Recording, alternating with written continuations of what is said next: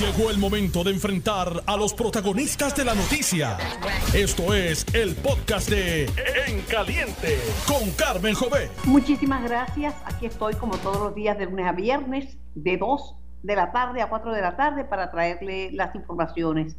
Información veraz, confirmada, conversaciones con los protagonistas de las noticias y sobre todo opiniones serias ante las situaciones difíciles que vive Puerto Rico.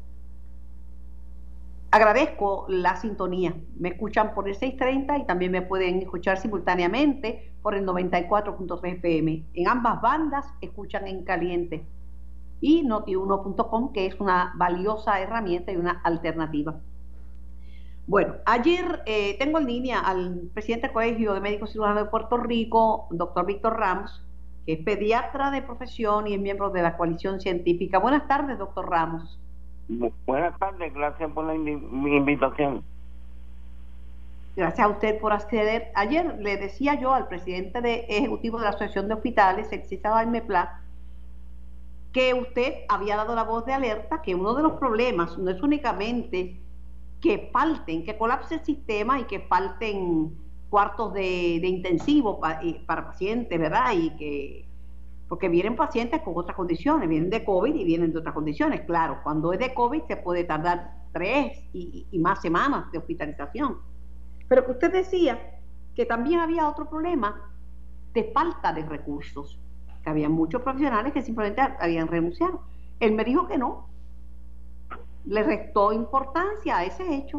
tenían suficientes camas y suficiente eh, personal hospitalario para atender las necesidades. Y hoy, en primera plana, el periódico El Nuevo Día recoge la información que yo había traído cuando conversé hace no sé cuánto, unos cuantos días, porque converso mucho con usted, de la fuga del personal hospitalario. Bueno, y, y ayer en otro medio también salió lo que pasó un, un, un, paciente, una paciente y su esposo porque no habían camas de intensivo y que vio la ausencia personal, etcétera, etcétera. Hay que entender esto con todo respeto al licenciado Plan. La, la salud en Puerto Rico es privatizada, tanto en términos médicos, de los hospitales, de los laboratorios, de las farmacias, etcétera. Y en el mercado privado Tú no puedes decir que estás mal porque se te van los pacientes con la competencia. Así que los hospitales nunca van a decir que están mal hasta que no sea obvio y explote la burbuja encima de ellos porque los pacientes se le van a ir a otro hospital si piensan que en este hospital está lleno, que en este hospital va a tener problemas. O sea, yo entiendo lo que dice el licenciado Plat desde el punto de vista de, su, del negocio de los hospitales. Pero esa no es la realidad de lo que está pasando. Y los pacientes lo ven y, lo, y, y, y, los, y los proveedores lo estamos subiendo, las renuncias son reales, la, la falta de personal para atender las camas, el que por eso el asunto es que no todas las camas eh, que están disponibles son camas hábiles porque no hay el personal, pero ellos nunca van admitir eso porque estamos en un sistema privatizado de, de salud. O sea, yo entiendo la posición del licenciado Plan, de hecho él estaba sometiendo una carta preocupado y pidiendo a la gente que se cuidara y de repente dice, no, aquí no hay problema, nosotros podemos admitir mil pacientes, esto eh, tenemos personal, tenemos, eso no es, eso no es verdad, todo tienen que ver que el sistema de salud es uno privatizado y, y ningún hospital va a decir que tiene problemas, pero todos todos los hay problemas en los hospitales del este que están llenos, hay hospitales en el en, en el oeste que están llenos, muchos de los del área metropolitana también están casi al tope y del resto del país, esa es la realidad.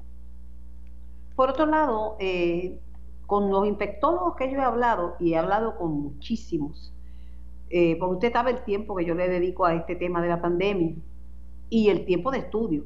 Y lo que me han dicho es, mira, el temor grande de nosotros es tener que decidir a quién hospitalizamos.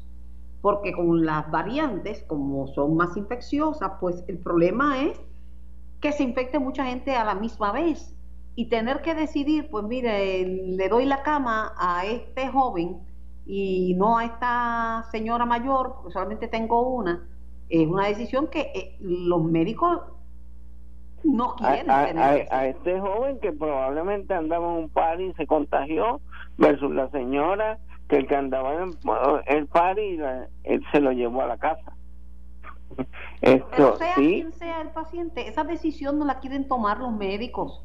Por eso, pero que, que, que, que, que a veces tienes que escoger al paciente que, si llegara a ese punto, que más tiempo de sobrevivir, aunque fue el que no fue responsable. Y la señora se estaba, se estaba cuidando. Ciertamente los médicos estamos entrenados para salvar vidas.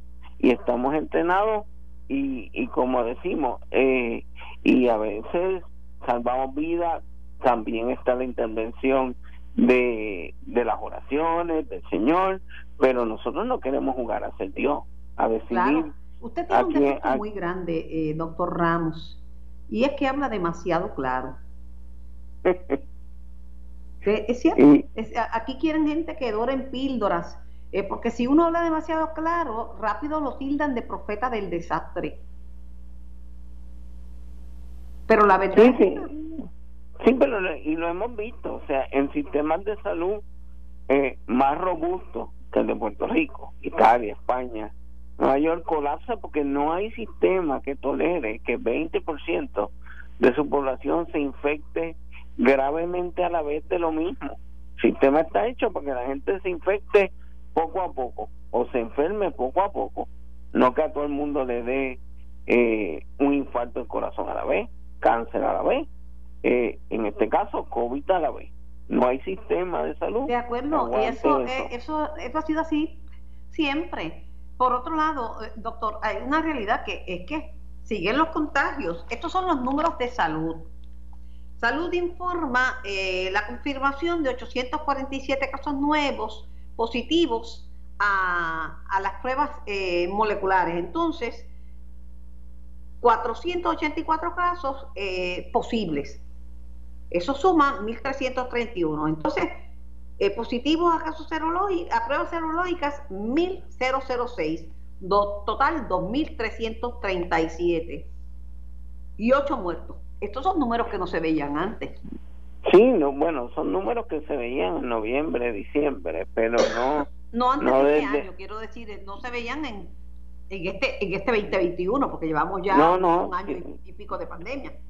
Ciertamente estuvo bajando desde mitad de diciembre hasta mitad de marzo y entonces empezó a subir. Ahora han empezado a bajar los casos, pero en realidad eh, no es que bajaron un montón y eso y, y esa bajada no se va a ver reflejada hasta como dentro de dos semanas.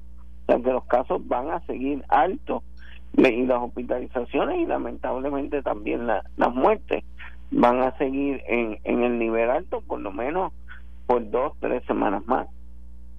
Eh, la, la, la, falta de personal en, los centros médicos hospitalarios es por muchas razones. Mire, Estados Unidos también está reclutando, están ofreciendo muchos chavos, le han cogido miedo al COVID, nadie quiere contagiarse, están ya drenados porque es bien fuerte, es bien fuerte lo, lo que han tenido que vivir el personal médico hospitalario y, esas son consideraciones si cuentan un trabajo de algo que tenga menos estrés. Lo van a coger, doctor Ramos.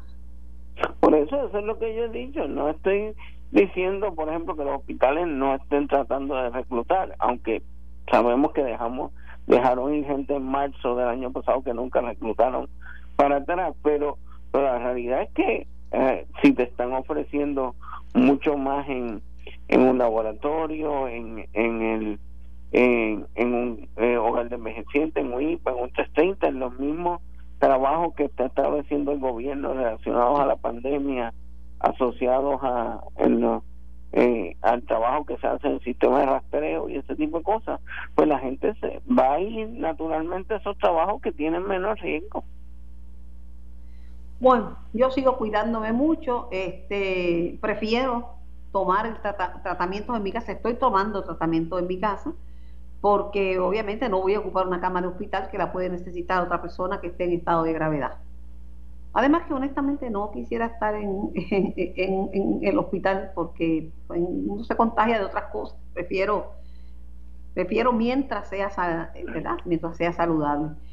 Gracias, doctor Ramos, eh, por colaborar con nosotros, no hoy, sino durante toda esta pandemia. ¿Quién manda?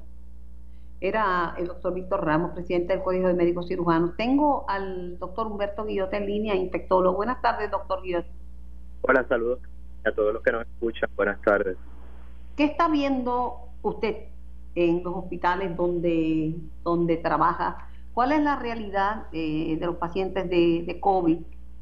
¿Qué podemos decirle a nuestra gente?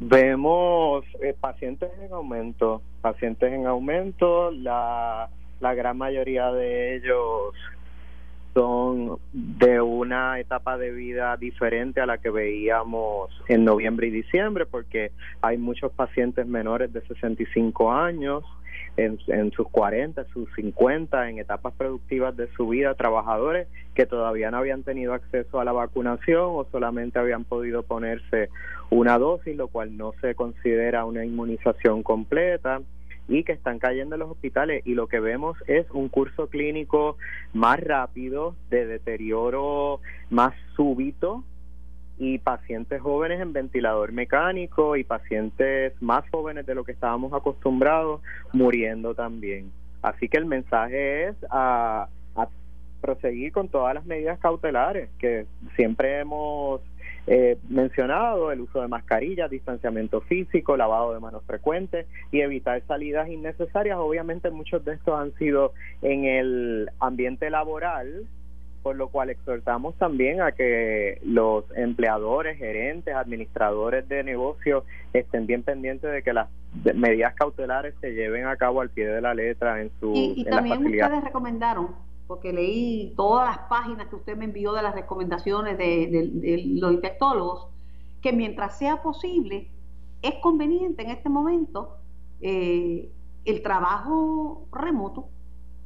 Sí, bueno, de todas las lecciones que hemos podido ver en, en la pandemia, es que eh, hemos visto que para muchas otras cosas en las cuales requeríamos siempre por costumbre y porque históricamente era lo que sabíamos, eh, presencia de las personas o que fuera de manera presencial, hemos visto que se ha podido en, en, muchas instancias, en otras sabemos que no, pero en muchas instancias hemos podido hacer una transición a metodologías remotas de trabajo y muchos empleados están muy contentos con esta metodología. Aquellos aquellas empresas que puedan seguir con ciertas áreas de trabajo de manera remota y que los empleados estén a gusto y deseen continuarla, deberían encontrar que sus empleadores fomenten este tipo de estrategia en lugar de simplemente tenerlos de manera presencial, porque era lo que conocíamos y es lo que estamos acostumbrados a que las personas Claro, hay veces que no se puede. Hay servicios que se prestan que no, no necesariamente se puede hacer de manera remota que necesitan empleados. Hay muchísimos servicios que, que necesitan como quiera una evaluación y un, trabajo presencial, ¿verdad? Eh, mantenimiento. Nosotros mismos los médicos en el hospital no podemos estar de manera remota. Sin embargo, en, en, el, en el ambiente ambulatorio sí se admite eh, algunas evaluaciones que puedan ser de manera remota. De igual forma, pues sabemos que, que hay eh, mecánica, por ejemplo, se me ocurren varios ejemplos que tienen que seguir siendo presencial, pero hay otras áreas en donde se ha visto que se ha podido seguir haciendo de manera remota, pues vamos a seguir exhortando a que y fomentando que se sigan llevando a cabo de esta forma para prevenir el contagio. Doctor Humberto, ¿los contagios han bajado sustancialmente o todavía la positividad está bien alta? Estaba escuchando la intervención anterior y tú diste los números eh, que ocurrieron en el día de hoy, eh, casi 2.300 casos entre sospechosos probables y confirmados. Esos números no los veíamos de esa forma hace varias semanas.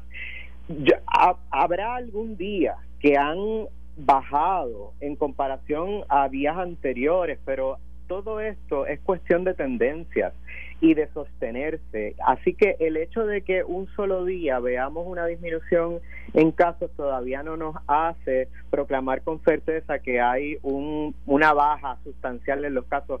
Tiene que haber un patrón sostenido por varios días y que se evidencie en varios renglones a la vez para uno poder decir categóricamente que esa disminución está ocurriendo y todavía me parece que las fluctuaciones son demasiadas como para poder llegar a esa conclusión. Lo más que yo que, que más ansiaría y que más añoraría es que sí lleguemos a esa disminución en casos, pero tristemente con las variaciones que estoy viendo en los últimos días no puedo llegar a esa determinación todavía. Pero yo me acuerdo de que hubo semanas, no sé si fue en, el mes de febrero o, fue en enero, en que apenas se, se reportaban fatalidades, muertos y cada vez que yo veía un día sin muerto, para mí era una, una, como una alegría y una, una, una esperanza tan grande, pero siguen reportando, ahora se están reportando muertos. Diez muertos eh, son muchos, ocho muertos son muchos, este, 535 eh, hospitalizados es, mucha gente, ¿verdad? estamos, Hablando de, estamos hablando de, de, asuntos bien serios. Una muerte es mucha, imagínese ocho o diez en un día a mí, a mí me preocupa mucho el número de muertes que estamos reportando y lo otro es que se, se está normalizando en tener una cantidad elevada de muertes a diario.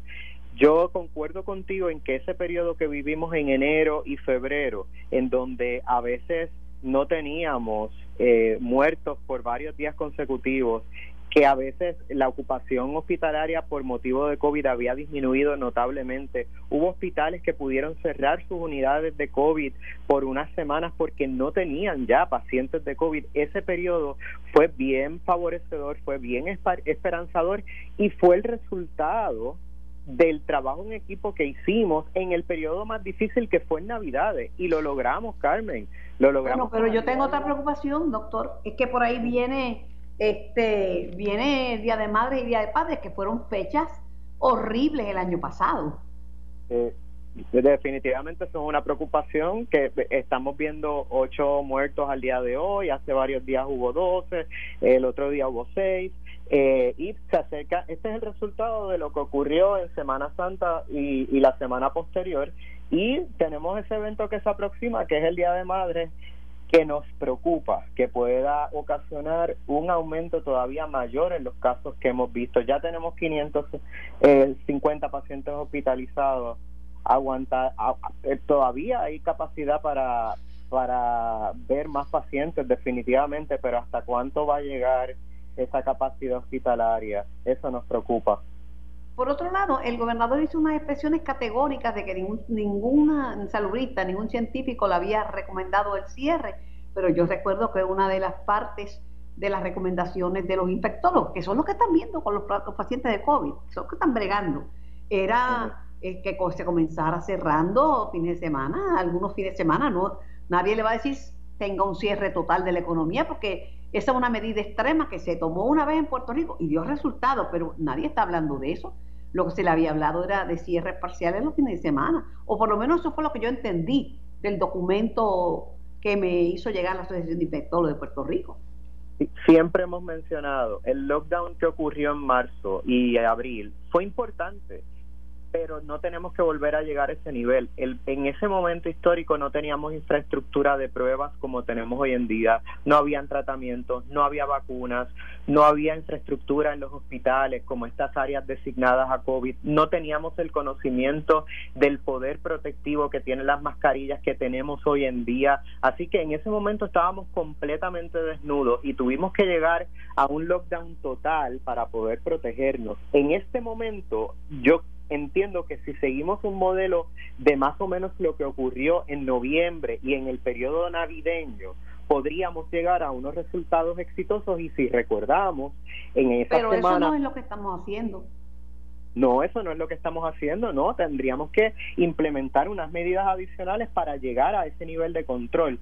Pero en ese momento estábamos disfrutando de una economía eh, que estaba abierta, los restaurantes estaban abiertos, había actividad económica, pero pudimos llegar a un control en la epidemia que nos permitía eh, seguir adelante y que no ocasionara el colapso de los sistemas hospitalarios. Yo quisiera, ¿verdad, doctor? A veces quisiera, ¿verdad?, que hacerme entender mejor. Eh, pero la gente entiende lo que quiere entender y oye lo que quiere oír. Ahora le digo una cosa y se lo garantizo. Mi único interés es el bienestar de este país que adoro. No tengo ningún, no gano nada con decir la verdad, que aunque no le guste a la gente. Mi único interés es el bienestar de este país y de, de su gente. Nada más, nada más. Gracias, doctor Agradecemos tu compromiso con la salud desde el día uno de la pandemia y desde hace décadas, porque el compromiso con la salud que ha manifestado Carmen Jovet es notable en toda su trayectoria y siempre ha sido comprometida con los temas de salud y con ayuda al bienestar de la ciudadanía. Así que agradecemos ese compromiso, Carmen, y te estimulamos a seguir adelante. Gracias. Yo le agradezco a ustedes por haberse eh, comunicado conmigo durante toda esta pandemia y dar información correcta para beneficio de nuestra gente, aún cuando ha estado usted en el hospital o ha estado bregando con problemas de salud de su propia familia. Voy a la pausa, regreso con más de En Caliente por Noti 1630. Estás escuchando el podcast de En Caliente con Carmen Jovet de Noti 1630. Rico José Luis Talmao. Buenas tardes, señor presidente. Carmen, para ti, buenas tardes para la audiencia el gobernador de Puerto Rico, eh, Pedro Pierluisi Urrutia, eh, reconsideró y, nominó para secretario interino del Departamento de Educación al el licenciado eh, Eliezer Ramos. Él, yo he tenido, estaba está a cargo, estuvo a cargo de educación especial, yo he tenido la oportunidad de dialogar con él muchas veces porque tengo un nene de educación especial y estaba en el sistema público de enseñanza. Eh, pero de esta manera termina la controversia y el pleito judicial. Esa es mi pregunta. Sí, mira, yo di instrucciones de que se retire la demanda que fue radicada en el día de hoy y que vamos a evaluar eh, con mucha prioridad el nombramiento del licenciado Ramos. También di instrucciones para que la comisión de nombramiento le facilite los documentos a la designada eh, profesora Rivera. Eh, así que vamos a seguir el trámite correspondiente con ambos nominados, pero en el caso del interinato los vamos a atender con mucha prioridad. Qué bueno, yo por lo que valga, ¿verdad? Porque yo no me quedo con nada de nadie, la, he tenido excelente comunicación con él en favor, ¿verdad?, de, personas, eh, de niños y niñas y adolescentes y de adultos de educación especial y siempre ha sido muy receptivo, muy atento a, las necesidades. Y le he preguntado a otros grupos, ¿verdad?, de cómo le ha ido con Ramos y me han dicho que, que, bien. Pero que yo creo que yo, eh, yo aplaudo al, gobernador Pierluisi, porque si es, él no viene a pelear, él dice que no viene a pelear, pues mire, lo mejor es ante la situación y, el hecho que tenemos un gobierno compartido, de que usando una, una frase que quizás no deba aplicar, pero hay que deponer las armas es un momento de guerrear, es un momento de trabajar y ver cómo salimos adelante. Seguro, Carmen, yo he tenido comunicación con él todo el tiempo, nunca se ha dañado y, le expresaba mi postura y mi posición, él me expresaba la de él. Llegamos en un momento dado a, a que no, ¿verdad? Pensamos que no iba a tener remedio y cuando unas ramas constitucionales tienen alguna situación, la tercera rama, la judicial, es la que decide. Así que, pues, pero ayer yo decía que cada vez que se demandan entre sí el Ejecutivo y el Legislativo, alguna demanda creacional del mismo gobierno la pagamos nosotros y el mejor pleito eh, Dalmau es el que no se lleva. Ese es el mejor ah, pleito. totalmente de acuerdo, pero eso no quiere decir que vayan a existir pleitos, por eso hay ah, tribunales. Ah, claro, claro, pero, pero si se puede, evitar, pues, resolver por diálogo, mucho mejor. Qué bueno que se pudo evitar, qué bueno que se pudo evitar, qué bueno estoy que muy, muy satisfecha y lo felicito a ambos no, gracias. Y, se le va a dar prioridad al Departamento de Educación. Necesita tener un líder o una líder, pero en este caso es un líder el que se está nombrando interino y le vamos a dar mucha prioridad para atenderlo. Por otro lado, eh, la designación de la doctora Magali Rivera Rivera, pues ya ha empezado a suscitar reacciones. Nadie pone en entredicho la experiencia vasta de 30 años en el Departamento de Educación y la preparación académica de la doctora Rivera. Pero la Federación de Maestros dice que algunos senadores han mostrado preocupación por el hecho de que, según dijeron, es no la, no tengo el placer de conocerla, es muy política, pero político era este la, misma secretaria de ex secretaria de salud que apareció con una bandera de una actividad del Partido Popular y fue con político pues, esto es un país político la gente tiene ideología e, eso es verdad Carmen este ¿cuál es la motivación de un gobernador al nombrar a un secretario? nombrar a alguien de su confianza nombrar a alguien de su partido nombrar a alguien que tenga la capacidad para dirigir una agencia. Yo no voy a cruzar el, puente antes de llegar al río y cada nominado debe evaluarse en sus méritos. Lo que sucede es que en el Departamento de Educación ha habido reclamos y planteamientos de, de los diferentes líderes en la campaña política y por años, de que es un departamento que debe ser despolitizado porque la alta politización que hay allí ha evitado que se desarrollen una serie de proyectos que se deberían encaminar. Entonces, ¿qué sucede? Cuando se nombra a la secretaria Elba Ponte, se nombra de subsecretario al ex comisionado electoral del Partido No Progresista. Eso causó mucha discusión pública.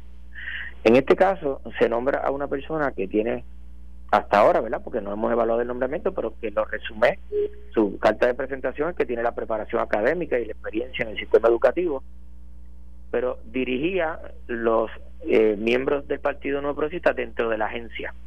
Así que ya la ponen en una posición de liderato político dentro de la agencia del Departamento de Educación. Eso no quiere decir que no tenga los credenciales, pero obviamente levanta eh, mucha eh, suplicacia en algunos sectores el hecho de que por un lado se habla de buscar una persona que pueda despolitizar el sistema allí dentro y entonces a quien se nombra es la líder del partido que gobierna. Nada, yo, por otro lado, una de las cosas que podemos hacer, y esto, yo lo he sostenido por muchos años, es no, hacer nombramiento un poco más largo en educación, no cuatro años, porque entonces no se ve que se le dé seguimiento a los programas. Y debe ser una manera también de despolitizar, es eso, que, que el secretario de Educación tenga un término más largo. Eso tiene sus ventajas y sus desventajas. Cuando un niño entra a primer grado y sale a cuarto año, pasaron 12 años. Así que si uno nombra a una persona por 10 años, por decir un término. Pero 6, vamos a decir 6. Y la, y la persona no resulta eh, ser una buena secretaria o un buen secretario, pues perdimos esa generación porque no se educó adecuadamente. Eh, y por otro lado, el poner una persona allí que no sea de un, ¿verdad? unas credenciales políticas de alto nivel, que sea un educador y que lo haga bien y que no tenga que depender del vaivén político para ser reelegido por cuatro años más, pues también tiene sus activos, ¿verdad? Porque puede hacer una política a largo plazo sin intervención política. Y por ese lado yo lo veo bien. Bueno, yo sé que tenemos que empezar, eh, empezar a, unirnos para trabajar por Puerto Rico y evitar que otras consideraciones este, nos afecten. Mire, quería pasar a otro tema. Eh, el otro tema es que se aprobó en la Cámara, eh, en Estados Unidos, en el Congreso, se aprobó eh, un proyecto en favor de la estabilidad para Washington DC con los votos de Raúl Grijalva y de Nidia Velázquez. los, los dos progresistas pues, han expresado que que ese es un anticipo porque hay mucho respaldo también. De hecho, el New York Daily News respaldó hoy con un editorial eh, la estabilidad para Puerto Rico. Dice, primero, es más difícil DC que Puerto Rico, dicen los progresistas. Pues mira, por un lado, este tiene que pasar ese proyecto por el Senado federal, que está dividido 50-50. Hay que ver que, cómo se van a expresar los senadores y si ese proyecto a la larga tiene los resultados que los residentes de Washington esperan. El caso de Washington, D.C., algunos líderes de estadistas lo asimilan o lo asemejan con Puerto Rico, pero es, distinguible, Cuando se hizo el gobierno federal y el federalismo, se buscó un espacio donde ningún estado tuviera ventaja sobre otro por ser la capital de la, la federación, la unión. Así que se busca ese espacio en Washington, D.C. Los residentes de Washington, D.C., por una enmienda constitucional, tienen derecho al voto. Tienen derecho al voto por el presidente. Los residentes de Washington, D.C. pagan contribuciones federales, tienen taxes federales. Eso es distinto a la situación política de Puerto Rico, que tiene una relación, a mi juicio, muy conveniente. Tan conveniente que aquí los puertorriqueños reciben los 1.400 dólares, igual que si vivieran en un estado, con una gran diferencia. En los Estados Unidos, esa, con, esa compensación por el desempleo paga contribuciones y aquí no. Esos son los beneficios de tener una relación política como la que tenemos, aunque algunos la critican, porque sin pagar contribuciones federales tenemos ciudadanía americana y tenemos las mismas ayudas que tuviésemos si viviésemos en un estado. Gracias, presidente, pero no me dijo qué bueno es el ELA. Bueno, lo iba a dejar para el final, pero no sabía que ibas a terminar. Pero con la explicación se sobreentiende. Qué bueno es el ELA. Ave María. Este, pero Carmen, mira, si nosotros aprobamos un nombramiento fast track, dicen que somos sellos de goma del gobernador. Si tardamos en aprobarlo, dicen que estamos obstaculizando. Yo quiero decirle a tu audiencia que el respeto entre las ramas de gobierno es para ambos lados. Si bien es cierto el gobernador tiene un interés o una motivación en enviar una nominación, el Senado, que es pluralista y tiene muchos partidos, también tiene un interés o una motivación en confirmarlo o rechazarlo. No se debe ir más allá de eso, que sí funciona nuestro sistema constitucional de gobierno. Gracias, presidente, por su tiempo y gracias por su participación en nuestro programa. Linda tarde y gracias, buen fin de semana. Era el presidente del Senado de Puerto Rico con la noticia del momento, así que esa es una reacción que, que la escucha usted ahora mismo por Noti 1630. Tengo a la comisionada electoral del Partido Nuevo Progresista, licenciada Vanessa Santo Domingo. Buenas tardes, licenciada. Buenas tardes, Carmen. ¿Sigue usted con los preparativos para la elección especial del mes de mayo? Sí, es correcto. Eh, tengo que decirte que ya el lunes pasado se terminó de enviar el voto por correo, eh, voto por correo adelantado, el voto ausente y el voto viajero. Eh, y ya en el día de ayer comenzó a, a terminar de montarse la máquina de operaciones, que es lo que se conoce como el área donde se preparan los maletines para luego distribuirlos a las diferentes juntas de inscripción. Pero todavía eh, muchos líderes populares están pensando que, que esta elección no se va a dar. Están muy pendientes de la decisión eh, sobre el financiamiento, ¿verdad? De, de, hecho, Tatito Hernández fue a la Junta de Supervisión Fiscal y también al tribunal sobre y no están de acuerdo con que se financie con fondos públicos la elección. El derecho rogado, Carmen, eh, acudieron al tribunal y va a ser otro caso más de los tantos que ya han perdido. Bueno, imagínese usted todos estos preparativos y que después resulte que la elección no se dé. El problema es, Carmen, que la elección ya comenzó desde la semana pasada cuando se envió el primer grupo de papeletas. No se justifica paralizar un procedimiento, no se puede tener, eso sería una violación a los derechos de los electores.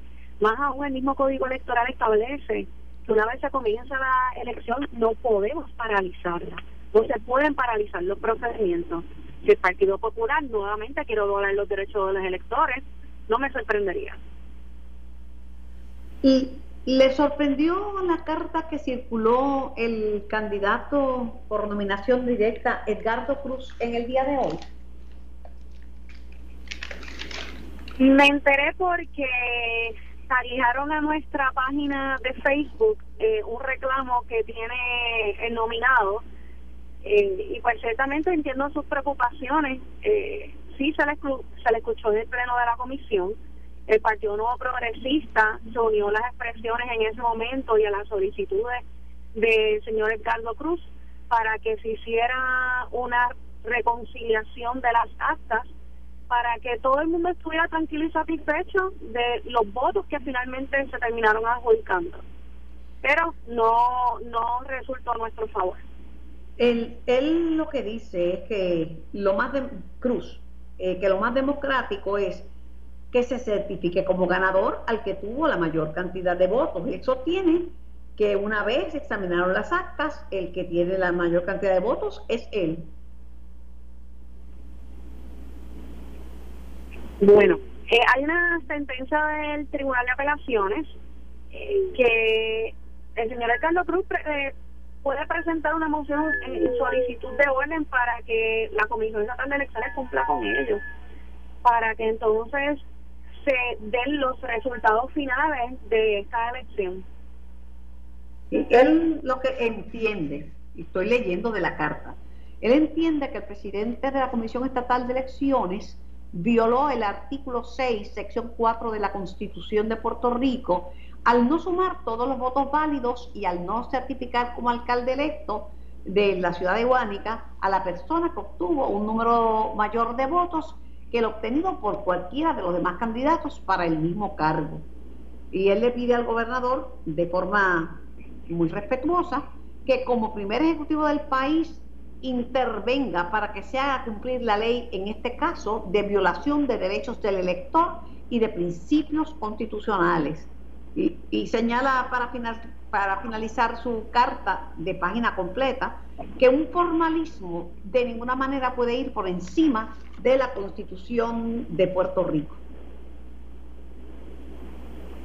Bueno, lo que pasa es que el gobernador de Puerto Rico no puede obligar al presidente de la Comisión Estatal de Elecciones a hacer o no hacer algo.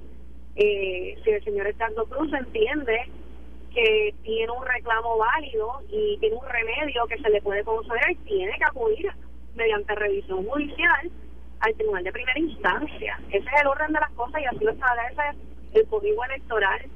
Él tiene que hacer un análisis con su representación legal para establecer cuál va a ser el próximo paso a seguir. Eh, nosotros en la comisión tratamos de asistirlo, eh, tanto el Partido Independentista como el Movimiento Victoria Ciudadana, en cuanto a sus reclamos, pero la posición del Partido Popular prevaleció sobre la nuestra. ¿Qué pedía el Partido Popular en ese caso? Que se quedaran las cosas como estaban, básicamente. Eh, porque para Pero en efecto tuvo mayor cantidad de votos Edgardo Cruz. Bien, Carmen, aquí hay unas controversias sobre unas actas específicas que no, yo por lo menos, a mí no me consta de si finalmente se terminaron sumando para emitir el certificado de resultados. Y ante esa duda, por eso era que solicitábamos que se hiciera esa reconciliación. Eh, y yo al día de hoy no estoy clara de los números finales para la alcaldía de Huánica. No se llegaron a sumar las actas, son números que. Perdón, ¿no escuché? No se sumaron las actas, no se sumaron los números. Se sumaron unas actas, pero la noche que se hizo el recuento conforme a una orden del Tribunal de, de Apelaciones, ahí nos percatamos que habían unas actas que no se habían sumado eh, porque no, no estaban dentro del paquete de actas que se habían considerado en diciembre para emitir un, resultado. Porque en aquel momento estaba pendiente adjudicar si procedía la adjudicación de papeletas eh, que no tuvieran la marca en el área de la nominación directa. Para beneficio propio, para beneficio de nuestros radioescuchas, eh, ¿en ¿Por qué el gobernador, dice usted, no puede intervenir con la decisión de del presidente de la Comisión Estatal de Elecciones, Francisco Rosado Colomer? Porque el Código Electoral lo que establece es que ante la inconformidad con una decisión o resolución, en este caso, del presidente de la Comisión Estatal de Elecciones, el, el, vehículo correcto es un recurso de revisión judicial que se tiene que presentar en el Tribunal de Primera Instancia. Bueno, pues agradezco su participación en el programa y orientarnos sobre estos temas, que esto, la verdad que estas elecciones no han sido típicas y son Imagínense, estamos en, finalizando el mes de abril y todavía se está, se está hablando de temas electorales de, de lo que ocurrió en noviembre. Así que por eso es que la llamo y por eso es que le pregunto. No, y estamos a la orden siempre, pero más importante que eso es que el 16 de mayo tenemos una elección para los delegados congresionales. Vamos a estar orientando a, al electorado para que sepan los centros de votación que pueden acudir a ejercer su derecho al voto. Eh, y visitar nuestra página en Facebook de la Comisionada Electoral del PNP y allí pueden obtener más información. Agradecida por su tiempo y por su participación. Linda tarde, buen fin de semana y cuídese. Esto fue el podcast de En Caliente con Carmen Jovet de Noti1630. Dale play a tu podcast favorito a través de Apple Podcasts, Spotify, Google Podcasts, Stitcher y notiuno.com.